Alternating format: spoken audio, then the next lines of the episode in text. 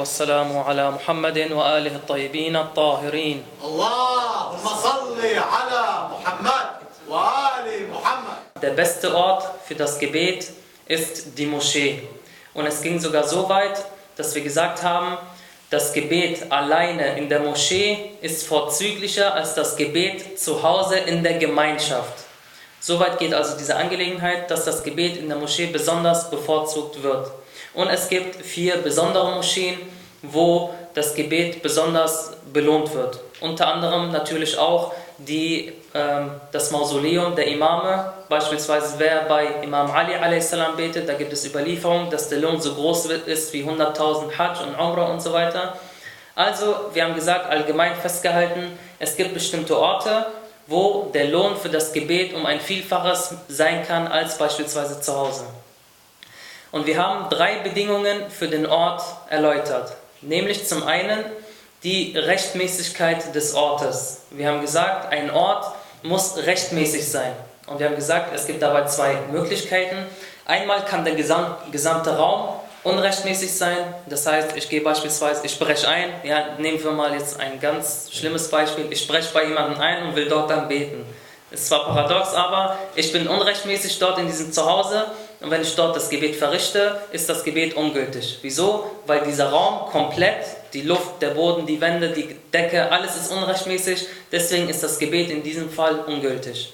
Das war der erste Fall. Im zweiten Fall haben wir gesagt, kann es auch durchaus sein, dass ich zwar in meinem Zimmer bete, alles gehört mir, aber der Teppich oder der Boden, auf dem ich stehe, ist unrechtmäßig. Und auch hier gilt das Gleiche, das Gebet ist in dem Fall ungültig. Das heißt, sowohl der Raum an sich, also alles an dem Raum, und der Boden, als auch der Boden, worauf man steht, muss rechtmäßig sein, ansonsten ist das Gebet nicht gültig. Und dann haben wir noch etwas allgemein über äh, das Verfahren mit dem Besitz und dem Eigentum anderer gesprochen. Wir haben gesagt, der Islam legt einen sehr großen Wert auf den Besitz und das Eigentum anderer und es geziemt sich nicht, dass ein Gläubiger diese Grenze überschreitet und mit dem Eigentum oder dem Besitz des anderen ohne seine Erlaubnis verfährt. Darüber haben wir auch kurz gesprochen. So, das war die erste Bedingung, die Rechtmäßigkeit des Ortes. Dann haben wir gesagt, man muss vor einer Frau beten. Und zwar sagen die Gelehrte, man muss hierbei auf die Reihenfolge achten. Der Mann betet vorne und die Frau muss hinter ihm beten. Es kann aber auch sein, dass die Frau vor dem Mann betet und da sagen die Gelehrte, dass es hierbei einen Mindestabstand gibt. Wir haben gesagt, nach Sayyid Sistani ist dieser Abstand, wie viel? Wer weiß es noch? Nein, das war bei Sayyid al-Khoi. Bei Sayyid Sistani? 4,5 Meter Ahsan. Das heißt, wenn ich jetzt beispielsweise hier beten würde und 5 Meter weiter vor mir würde eine Frau beten, dann ist das Gebet in Ordnung. Beide Gebete sind in dem Fall ohne Probleme. Aber da sind sich auch alle einig, wenn jetzt eine Wand dazwischen ist oder wenn eine Trennung zwischen beiden ist, dann ist es auch kein Problem, wenn die Frau in dem Fall vor dem Mann betet. Und wir haben ebenfalls gesagt, das Gebet, das später beginnt, ist ungültig. Also beispielsweise, ich bete gerade hier und nun kommt vor mir eine Frau und fängt an, ihr Gebet zu verrichten, dann ist nicht mein Gebet beeinflusst, sondern ihr Gebet. Ja, wenn wir nach Sedistani beispielsweise gehen, der 4,5 Meter äh, als Voraussetzung sieht. Das war die zweite Bedingung. Die dritte Bedingung war, nicht vor dem Grab eines Unfehlbaren beten, wenn daraus Schmähung und Respektlosigkeit hervorgeht. Das heißt, einem Mausoleum oder dem Grab des Imams nicht den Rücken kehren, wenn man beten will wenn daraus Respektlosigkeit und Schmähung hervorgeht. Und wir haben auch diese Angelegenheit erläutert bezüglich dem Gebet bei Gräbern. Wir haben gesagt, allgemein ist es verpönt, wenn man betet und vor einem ist ein Grab eines normalen Menschen. Ja, also sagen wir mal, hier ist die Qibla und hier ist ein Grab vor mir. Dann ist es für mich verpönt, wenn ich in Richtung, in dem Fall in Richtung Qibla bete und das Grab ist vor mir. Dann gehe ich lieber ein Stück zur Seite oder komplett raus, wenn es jetzt ein Friedhof ist und bete dann Richtung Qibla, das ist besser. Außer wenn es sich um das Grab eines Imam al-Ma'sum handelt. Da ist es kein Problem, wenn dieses Grab vor mir ist und ich bete. Ja, und ich betone es nochmal, wenn ich sage, wir beten vor dem Grab eines Unfehlbaren, da meine ich natürlich nicht, dass die Qibla hier ist und äh, das Grab des äh, Ma'sums da ist und wir beten Richtung Grab. Nein, das sollte klar sein. Das Gebet muss immer in Richtung Qibla verrichtet werden. Aber in dem Fall ist es kein Problem, wenn das Grab eines Unfehlbaren dazwischen ist, also zwischen mir und der Qibla. Das war die einzige Ausnahme. Und dann haben wir einige allgemeine Fragen erläutert, beispielsweise das Gebet an einem unreinen Ort. Wenn hier jetzt beispielsweise der Teppich unrein ist, aber trocken, kann ich darauf äh, beten, das ist kein Problem. Das Gebet an öffentlichen Orten haben wir erläutert, ist ebenfalls kein Problem, wenn, daraus, wenn wir kein Verbot dafür bekommen haben. Aber wir haben noch speziell über die Bedingungen der Niederwerfung gesprochen. Wir haben gesagt, es gibt Bedingungen für den Ort des Betenden und zusätzlich gibt es noch Bedingungen für den Ort der Niederwerfung. Also zuzüglich zu diesen drei, Rechtmäßigkeit und so weiter, kommt noch die Bedingung für den Ort der Niederwerfung, dass dieser Ort rein sein muss. Das heißt, ich darf nicht auf eine Unreinheit beten, auch wenn diese Unreinheit trocken ist. Das darf ich nicht, wenn quasi äh, der Ort der Niederwerfung unrein ist. Das ist nicht möglich.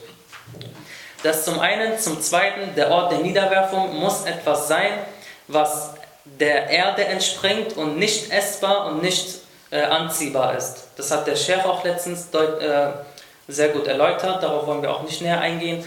Aber es gab noch eine Frage, die scheinbar viele Geschwister beschäftigt hat, deswegen wollen wir nochmal näher darauf eingehen, nämlich die Frage, ich bete gerade und dann kommt ein Kind und nimmt meinen Gebetsstein beispielsweise weg oder ich bete draußen auf dem Blatt auf, ein, ja, auf ein Blatt und Wind kommt und weht dieses Blatt weg und darunter ist irgendwie Plastik, also kann ich nicht darauf beten. Also für den Fall, dass ich gerade bete und es kommt irgendwas, sodass, äh, sodass quasi der, der Gebetsstein oder der Ort, wo ich mich niederwerfen wollte, wegkommt. Was machen wir dann? Und dann gibt es ein sehr, sehr, sehr weit oder ein sehr großes Missverständnis diesbezüglich, dass man dann sagt, wir beten jetzt auf unsere Fingernägel. Diese Angelegenheit, diese Angelegenheit ist weder im Koran zu finden, noch in den Überlieferungen, noch in den Aussagen der Gelehrten. Diese Angelegenheit hat sich verbreitet unter den Menschen, dass wenn man jetzt nichts mehr hat, auf, den Finger, auf die Fingernägel beten kann. Das hat keinen Ursprung. Hier sagen die Gelehrten, muss man folgende Schritte machen. Ich bete gerade, ein Kind kommt und nimmt mir meinen Gebetsstein weg. So, der erste Schritt, den ich mache, ich gucke, ob ich in meinen Taschen etwas habe, worauf ich die Niederwerfung verrichten kann. Sei es ein Blatt Papier, sei es äh, ein Taschentuch beispielsweise, auch wenn auf dem Blatt Papier etwas geschrieben steht. Ja, das ist auch ein kleines Missverständnis. Manche denken, wenn auf dem Blatt Papier etwas geschrieben steht, darf ich nicht darauf beten. Nein, man darf darauf beten, es sei denn, die Schrift bildet eine Schicht, eine separate Schicht, die dich daran hindert, dass die Stirn auf das Blatt Papier kommt. Dann wird es problematisch, das ist aber in den meisten Fällen nicht der Fall. Meistens ist es so wie hier das Blatt Papier. Es ist keine Schicht, wenn man mit dem Finger drüber geht, fühlt man keine Schicht der Schrift und so weiter. Das Gebet darauf ist gültig.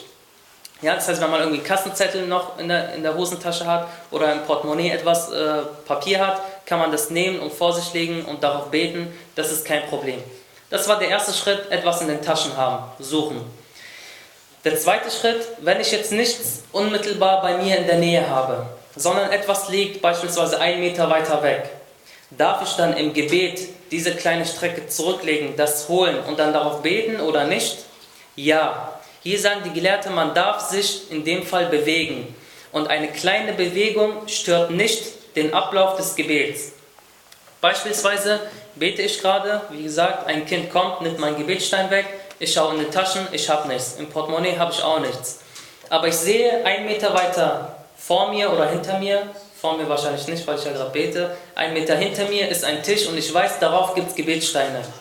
Dann darf ich mit ganz kleinen Schritten nach hinten laufen. Ich darf mich nicht der Qibla abwenden. Vorsicht, also nicht, wenn ich hier gerade stehe, drehe ich mich um und hole das. Dann ist mein Gebet ungültig, weil ich mich von der Qibla abgewandt habe. Ich bleibe stets in Richtung Qibla, bewege mich langsam und mit kleinen Schritten nach hinten, greife nach der Turba oder dem Blatt Papier und bete darauf. Das ist möglich. Das also für den Fall, wenn es vor mir oder hinter mir ist. Was ist aber, wenn der Tisch jetzt beispielsweise rechts oder links ist? Auch da gilt das Gleiche, nicht von der Qibla abwenden, in kleinen langsamen Schritten nach rechts, das nehmen, wieder zurück und normal weiterbeten. Das ist kein Problem. Das sagen die Gelehrten, in dem Fall kann man so handeln. Aber die Strecke, die man zurücklegt, muss klein sein. Das heißt, beziehungsweise die allgemeine Regel lautet, dass das Bild des Betenden nicht kaputt gehen darf. Das heißt, wenn man von außen hin drauf guckt, dann sieht man, derjenige ist noch im Gebet. Ja, wenn ich jetzt beispielsweise äh, im Aufzug reingehe und drei Stockwerke hochfahre und immer so in Richtung Qibla, dann ist das Gebet kaputt. Wenn ich 20 Meter weiter nach rechts laufe, ist das Gebet kaputt. Also ungefähr zwei Meter. Sagen wir mal die Grenze, Pi mal Daumen, Richtlinie, zwei Meter kann man noch mit langsamen kleinen Schritten gehen und etwas besorgen, worauf man die Niederwerfung machen kann.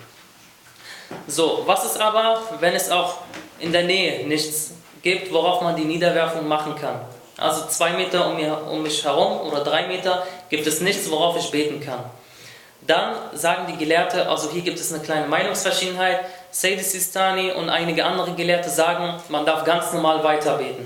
Vor mir ist ein Teppich, ich mache Sujud auf den Teppich und das Gebet ist gültig. Der Sheikh hat es letztens auch gesagt, bei Frauen, wenn, die, wenn sie zum Beispiel lange Ärmel haben, diese Gebetskleidung, dann können sie diese Ärmel benutzen und darauf Sujud machen die Brüder, beispielsweise der Bruder hier vorne, wenn er diese Mütze auf dem Kopf hat, dann kann er die etwas nach vorne ziehen und darauf beten. Das ist nur im Notfall, wenn man nichts in der Nähe hat. Ja, also nicht die ganze Zeit darauf beten, das ist nicht gültig, weil man es ja tragen kann. Nur im Notfall ist dies möglich. Andere Gelehrte sagen aber nein, das Gebet muss abgebrochen werden. Man besorgt sich etwas, worauf man die Niederwerfung machen kann und dann ist, soll man nochmal neu beten. Inshallah wurde nun dieses kleine Missverständnis nun beseitigt. Also Fingernägel, damit hat es nichts auf sich, dies ist in keiner Quelle zu finden. Das ist genauso wie wenn man jetzt auf den Teppich beten würde oder auf irgendwas anderes Unzulässiges. Das heißt, diese Idee am besten vergessen und so vorgehen, wie es die Gelehrte hier als Anweisung für uns gegeben haben. Nachdem wir nun verschiedene Angelegenheiten bezüglich des Gebets erläutert haben, die Geschwister können sich erinnern, die Gebetszeit, die Gebetsrichtung, die Kleidung des Betenden, der Ort des Betenden, kommen wir nun immer näher zum eigentlichen Gebet. Und nun widmen wir uns einigen Tätigkeiten, die man vor dem Gebet macht, also unmittelbar vor dem Gebet. Da gibt es einige empfohlene Taten, die man vor dem Gebet macht und es gibt einige empfohlene Taten, die man nach dem Gebet macht. Wer kennt eine empfohlene Tat für das Gebet danach, also wenn man fertig mit dem Gebet ist? Ein sehr bekanntes, eine sehr bekannte, bekannte äh, Tätigkeit. Zum Beispiel Ziarat lesen, aber etwas noch bekannter, was jeder macht. Tasbihat al-Zahra a.s. Tasbihat al-Zahra ist beispielsweise eine Tat, die man nach dem Gebet machen kann.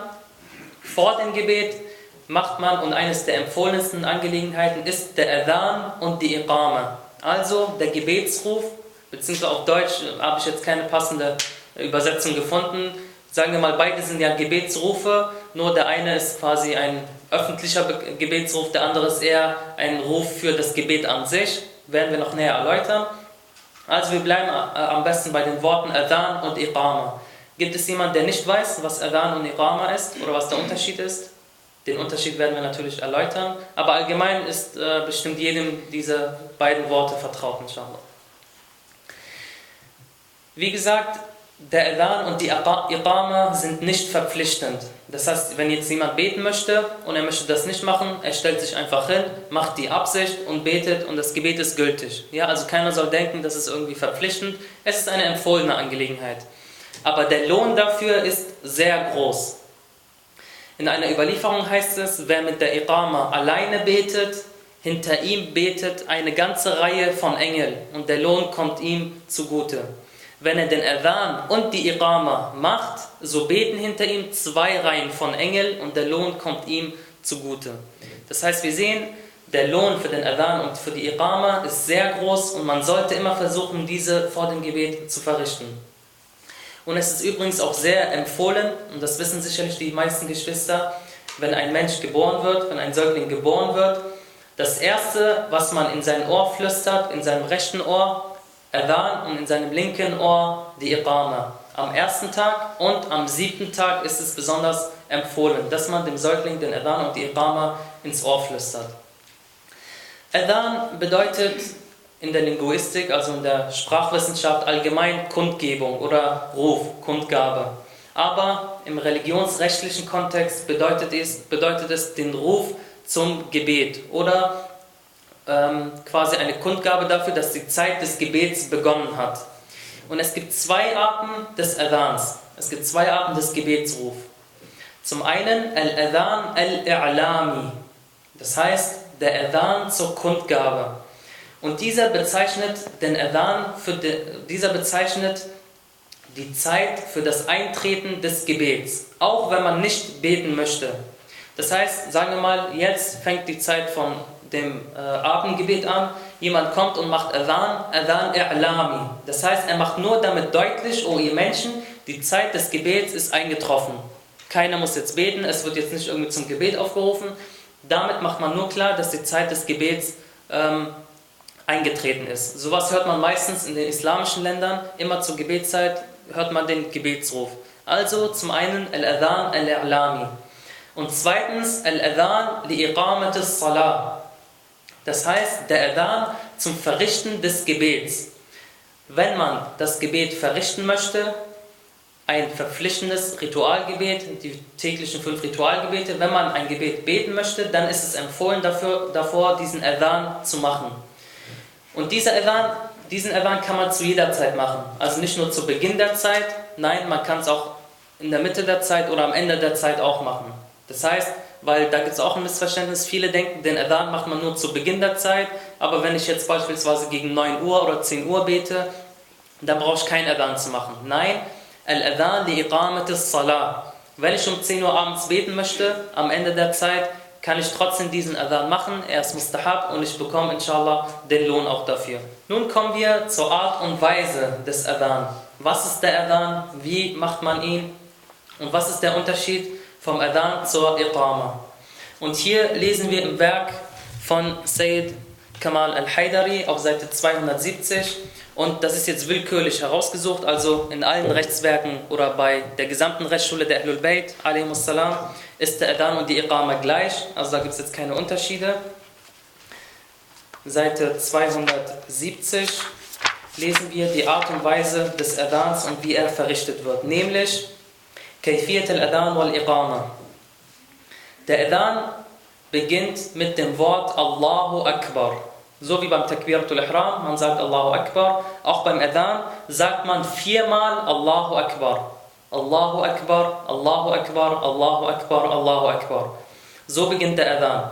Danach Ashhadu an la ilaha illallah zweimal, Ashhadu anna Muhammadan Rasulullah zweimal und es ist empfohlen beim Adhan, dass wenn der Name des Siegels der Propheten erwähnt wird, das Salawat auf ihn zu verrichten.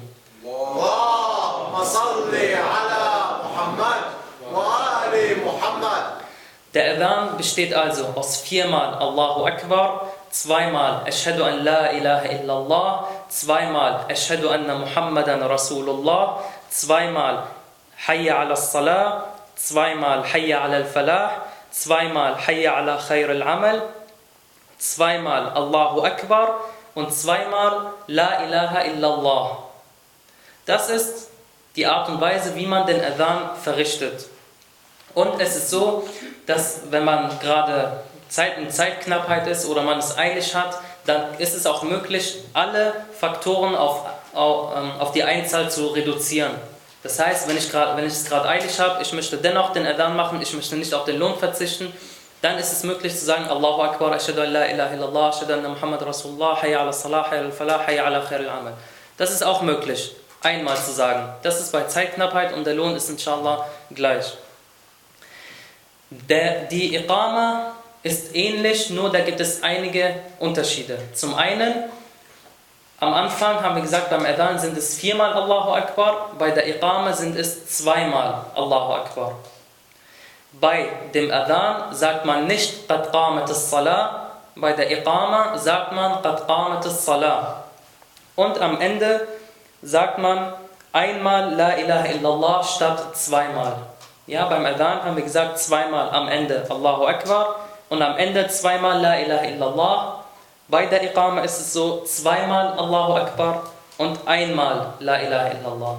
Ja, das heißt die Iqama, Allahu Akbar, Allahu Akbar, Ashhadu an la ilaha illallah, Ashhadu an la ilaha illallah, Ashhadu anna Muhammad Rasulullah, Ashhadu anna Muhammad Rasulullah und so weiter, alles zweimal nur mit dem Zusatz Qad qamat salah und am Ende einmal La ilaha illallah. Ja, und wer sich das jetzt vielleicht nicht merken konnte, das wurde ja alles aufgezeichnet. Wir werden es inshallah online stellen und dann können sich die Geschwister das inshallah nochmals genauer anhören. Übersetzung könnten wir machen. Es, sind die Geschwister an einer Übersetzung interessiert? Also Allahu Akbar, Allah ist größer, wenn man es genau übersetzen will, nicht am größten, sondern größer, Akbar, Akbar min kulli shay, heißt es in den Überlieferungen. Ashadu an la ilaha illallah, ich bezeuge, dass es kein, keine Gottheit gibt außer Allah. Ashadu anna Muhammad Rasulullah sallallahu alaihi wa alaihi. Ich bezeuge, dass der Prophet Muhammad der Gesandte Gottes ist. Hayya ala Salah, auf zum Gebet. Hayya ala Falah, auf zum Sieg. Hayya ala Khair al-Amal, auf zur besten Tat. Qad qamat salah für die Iqama. Ähm, das, das Gebet oder das Gebet beginnt, sagen wir mal. Allahu Akbar, Allah ist größer, La ilaha illallah, keine Gottheit außer Allah. Also das wäre so die Übersetzung oder die grobe Übersetzung des Adans und der Iqama. Der Adhan und die Iqama sind religionsrechtlich festgelegt, so wie sie hier genannt wurden. Es geziemt sich keinem etwas hinzuzufügen oder wegzulassen. So wie es hier steht, ist es in den Überlieferungen verankert und man darf nicht mit etwas kommen und sagen, es ist Pflicht. Aber wir sagen ja alle im Adhan, Ashadu anna Aliyan waliyullah, Ashadu anna Aliyan hujjatullah, Ashadu anna Aliyan wa awladahu al-ma'asumina bil haqqi hujjajullah. Das sind alles Aussagen, die wir ebenfalls im Adhan hinzufügen. Und hierüber schreibt Sayyid Sistani in seinem Werk Al-Fiqh al-Muyassar auf Seite 75 hat er etwas dazu geschrieben und zwar sinngemäß, dass diese Bezeugung, diese dritte Bezeugung als Vervollkommnung der Bezeugung gezählt wird. Das heißt, wir sind der Auffassung, dass die Wilaya zu Amir al-Mu'minin der Faktor ist, äh, für den die Religion vervollkommnet wurde. Al-Yawm akmaltu lakum dinakum wa atmamtu alaykum ni'mati wa raditu lakum al-Islam dina. Heute habe ich euch meine Religion vervollkommnet. Wann? Als der Fürst der Gläubigen a.s. zum Khalif oder zum Führer der Menschen nach dem Gesandten Gottes bestätigt wurde. Und deshalb sagen die Gelehrten, es ist möglich und es ist empfohlen, nach Ashadu anna Muhammadan Rasulullah, Ashadu anna Aliyan Waliyullah zu sagen. Aber nicht mit der Absicht, dass es eine, ein Pflichtbestandteil ist. Denn sonst wäre der Adhan ungültig. Wenn wir also sagen, Ashadu anna Aliyan Waliyullah, dann nur mit dem Wissen und der Absicht, dass es kein Pflichtbestandteil des Adhan oder der Iqama ist. Ja, und dies beschreibt nochmal Sayyid Sistani auf Seite 75, Frage Nummer 177. Jumlat Ashadu anna aliyan waliyullah, mukammila lishahada bil risala. Sie ist eine Vervollständigung für die Botschaft. وَلَيْسَتْ جُزْءًا مِنَ الْأَذَانِ وَالْإِقَامَةِ Und es ist kein Bestandteil des Adhan und der Iqama. Ja, also dies müssen wir stets im Hinterkopf behalten.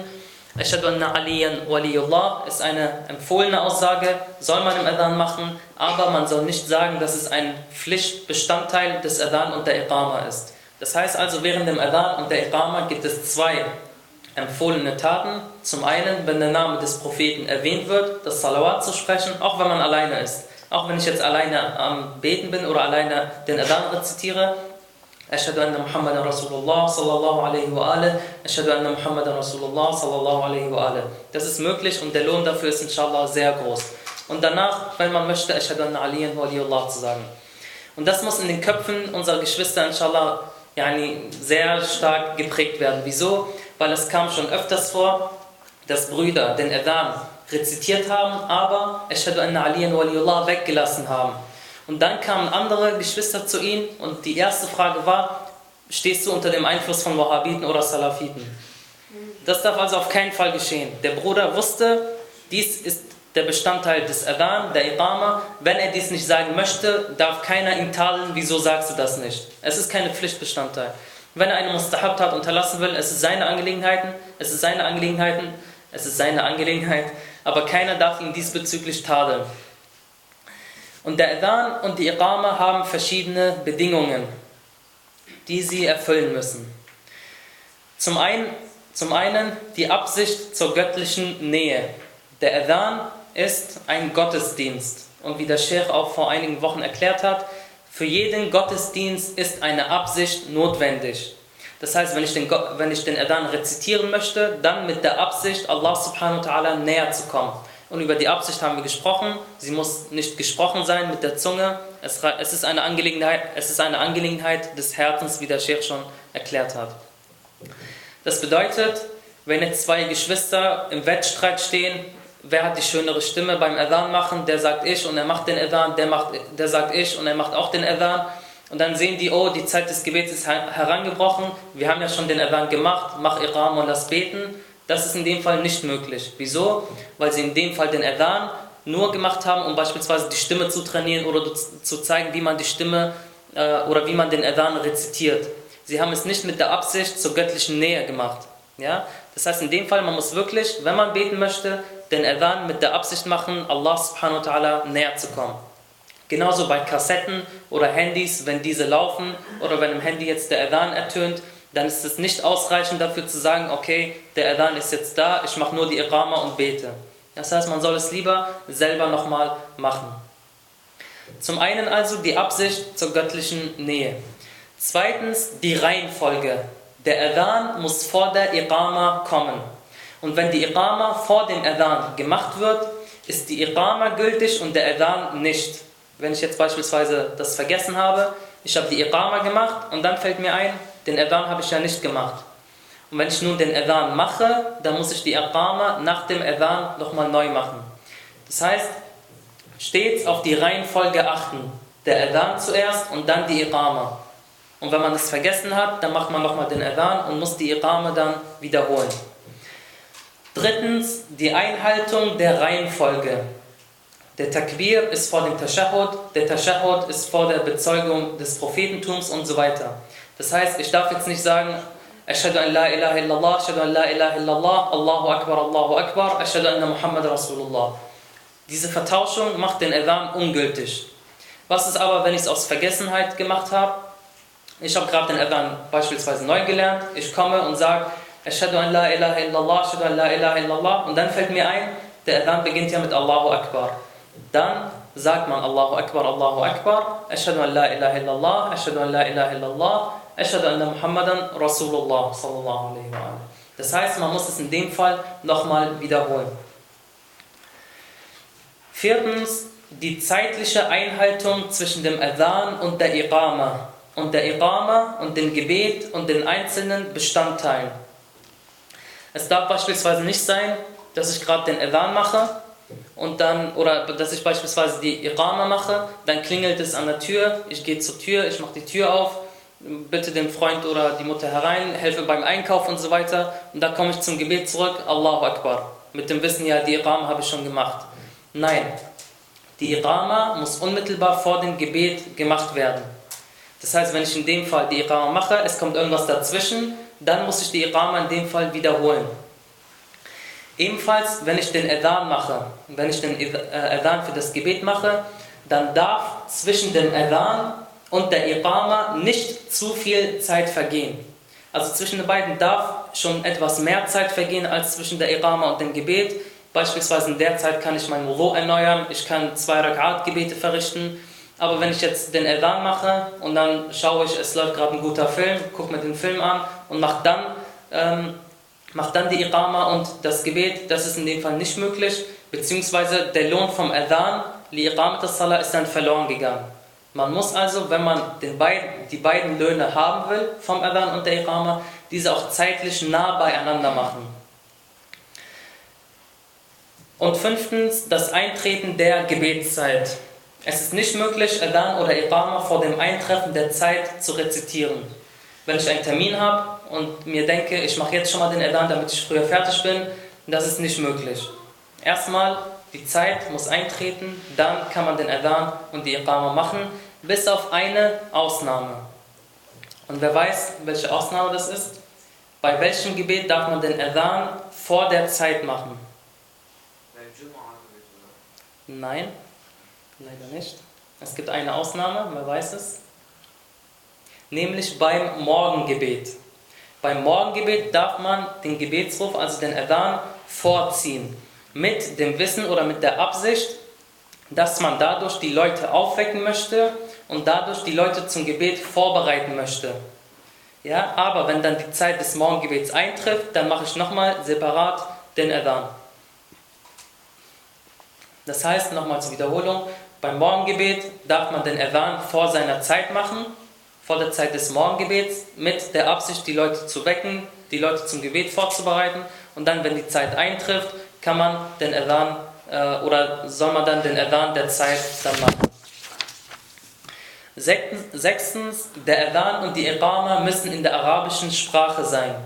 Es ist nicht, möglich, dass der Adhan übersetzt wird und dann die übersetzte Version gelesen wird. Dann zählt das nicht als Adhan. Beispielsweise in der deutschen, türkischen oder persischen Sprache kann man den Adhan nicht übersetzen und äh, sprechen. Es muss auf Hocharabisch sein.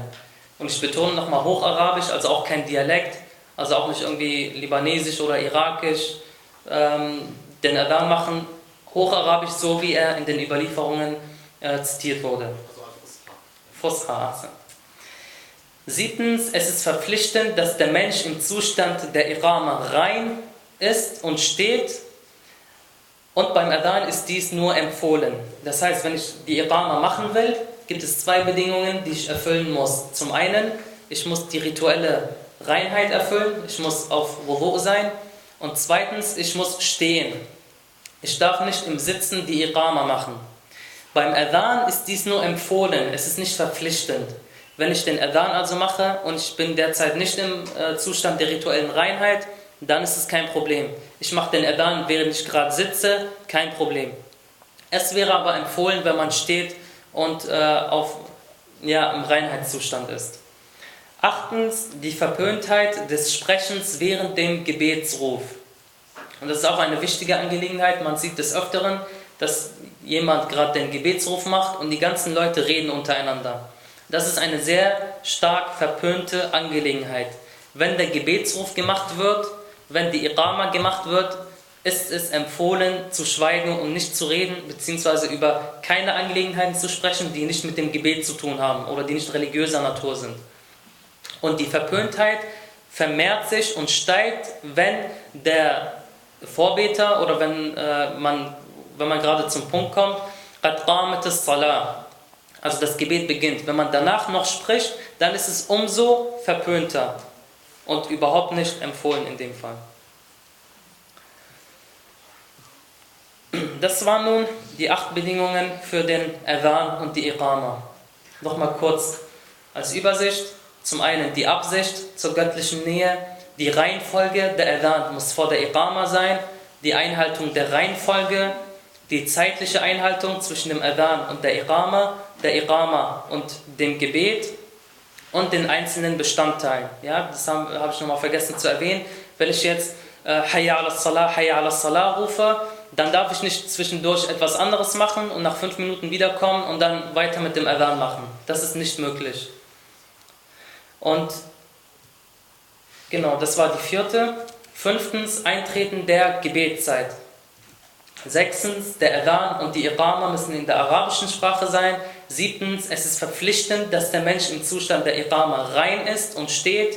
Beim Adhan ist dies nur empfohlen. Achtens, die Verpöntheit des Sprechens während dem Gebetsruf. Nun stellen wir uns die Frage nach den Gebeten, für die der Adhan und die Iqama gemacht werden.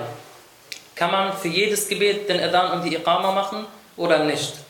Und hier ist es so, dass der Adhan und die Iqama nur, und ich betone nur, für die fünf täglichen Ritualgebete gemacht werden darf. Für alle anderen Gebete wäre es eine Bid'a und damit verboten. Wenn ich jetzt beispielsweise die Nafila-Gebete verrichten möchte, darf ich nicht den Adhan und die Iqama für die Nafila-Gebete machen. Oder für das äh, Naturphänomengebet, Salatul Ayat beispielsweise. Bitte? Salatul Layl zum Beispiel auch, ja, weil das nicht zu den fünf verpflichtenden Ritualgebeten gehört und ja auch eine Nafila in dem Fall ist. Also Adhan und Iqama nur für die täglichen fünf Ritualgebete machen. Und es ist auch möglich, den Adhan nachzuholen. Das heißt, wenn man beispielsweise jetzt ein äh, gebet hat, von gestern Mittag, dann ist es auch möglich, den Adhan und die Iqama als Qadha zu machen, also nachzuholen. Wie gesagt, nur für die fünf täglichen Gebete, für keine anderen Gebete, auch nicht für das Festgebet, also Salatul Eid, da gibt es auch kein Adhan und keine Iqama. Stattdessen sagt man etwas anderes, um die Leute zum Gebet zu rufen. Wer weiß? No. Ahsan. Salawat für den Bruder.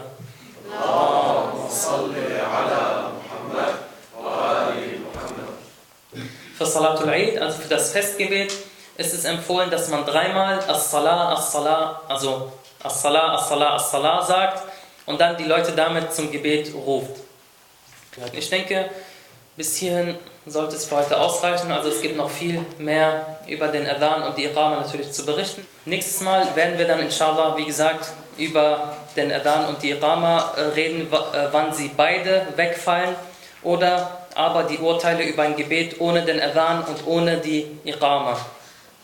Das heißt, wenn man beispielsweise etwas absichtlich weglässt, wenn ich gerade am Beten bin und mir ist eingefallen, ich habe den Adhan und die Iqama noch nicht gemacht, kann ich das Gebet abbrechen, kann ich das Gebet nicht abbrechen, was ist, wenn ich es absichtlich gemacht habe, was ist, wenn ich es aus Vergessenheit gemacht habe, was hat es mit Hikayatul Adhan auf sich, also den Adhan nachzusprechen. All diese Angelegenheiten werden wir inshallah in der nächsten Lektion behandeln. Wa akhiru da'wana alhamdulillahi rabbil alamin wa sallallahu ala Muhammadin wa ala ali baytihi at-tayyibin tahirin.